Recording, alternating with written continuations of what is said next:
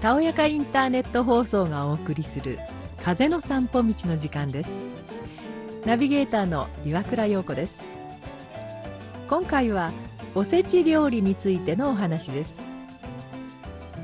おせち料理は日本料理の王道と言っても過言ではないでしょう。もっとも近年は一から手作りする人は減ってデパートやネットなどで購入する人が圧倒的に多いようですが毎年10月になると早くもおせち料理のカタログが目につくようになります。量もお一人様用から大人数用までありその内容も和洋中海鮮などバラエティに富んでいます。お値段も数千円から10万円を超える豪華版まで様々です。確かに何かと忙しい年末に冷凍で宅配されるおせちは手軽で便利ですがたまには手作りに挑戦してみてはいかがでしょうか。今日の散歩道ではそのレシピもご紹介しますのでお楽しみに。そもそもおせち料理とはどのようにして生まれたのでしょうか。諸説ありますがその起源はなんと弥生時代にまで遡ります。縄文時代の狩猟文化から農耕文化へと変わった弥生時代。季節の変わり目ごとに神様に豊作を感謝するためのお供え物として中国から伝わりました。そして江戸後期から明治にかけてだんだんと現代に近い形になり料理を重箱に詰めるようにもなったそうです。おせちという名前が使われるようになったのは案外新しくて第二次世界大戦後のことです。それまでは食い積みとか蓬莱とか呼ばれていました。そのおせち料理には料理の一つ一つに願いや祈りが込められているのはもう皆様よくご存知だとは思いますがここで改めて主なものをご紹介しておきましょう黒豆邪気を払い健康豆に暮らせるように数の子卵が多いことから子孫繁栄を願う。田作り。昔はカタクチイワシが田んぼの肥料にされたことから五穀豊穣を願う。昆布巻き。その名から喜ぶ、そして健康長寿を願う。伊達巻。紙にしたためられた書が巻物にされていたことから知識が増えることを願う。栗きんとんその黄金色から財宝や金運に恵まれるようになどなど多少こじつけや語呂合わせ的なところもありますがいずれにしろ五穀豊穣と家族の幸せを祈りながら考えられたものであることは間違いありませんさてこのように由緒あるおせち料理を作るのはいかにも大変そうですが少し目線を変えれば簡単に手作りすることができます。そこで、ここからは我が家流のお手軽おせちをいくつかご紹介していきますね。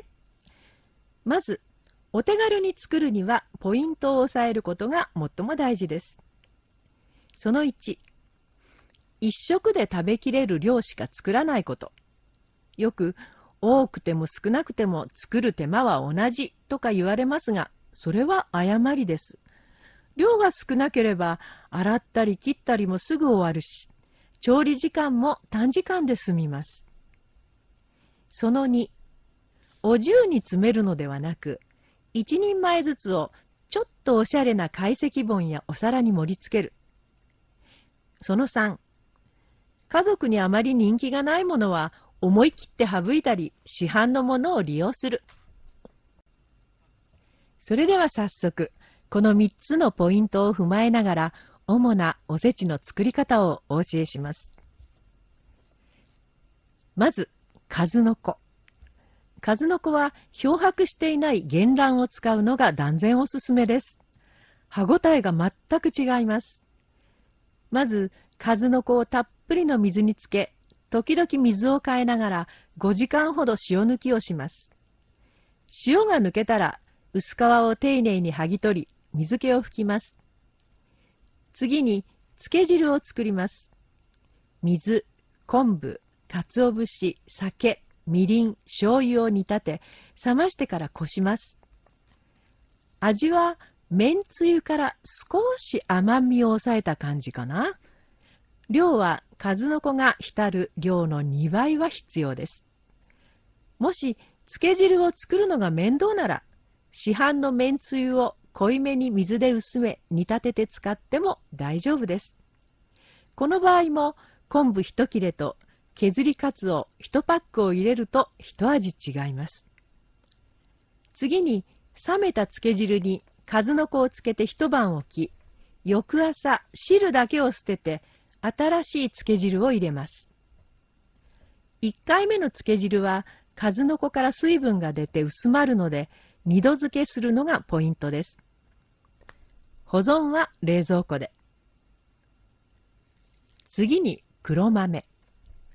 我が家では一袋の半分を使います。出来上がりの一人分はおちょこ一杯くらいの量です。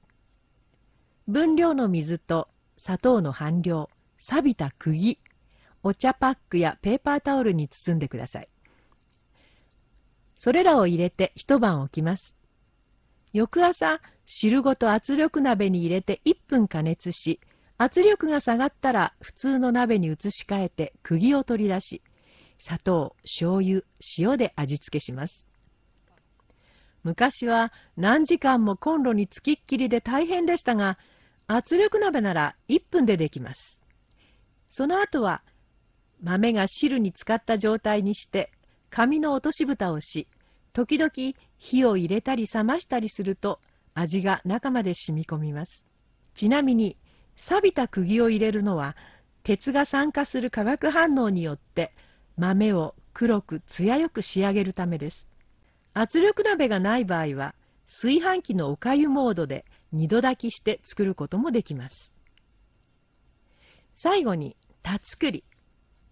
一袋の半分ほどをくるみとともにフライパンで空入りして取り出します。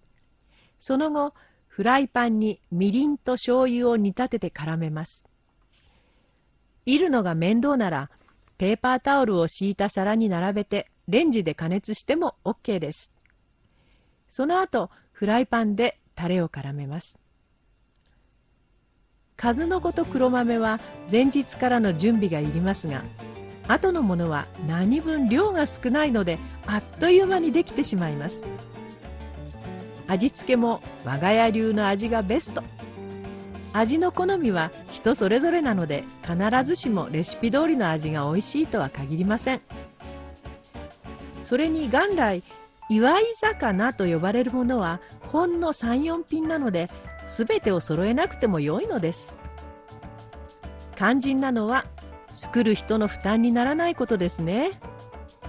それに日持ちさせようと思うとどうしても味が濃くなりますが1食分ならそんな心配もありません。この機会にあなた流のおせち料理にぜひ挑戦してみてください。今回の風の散歩道はこの辺でお別れです。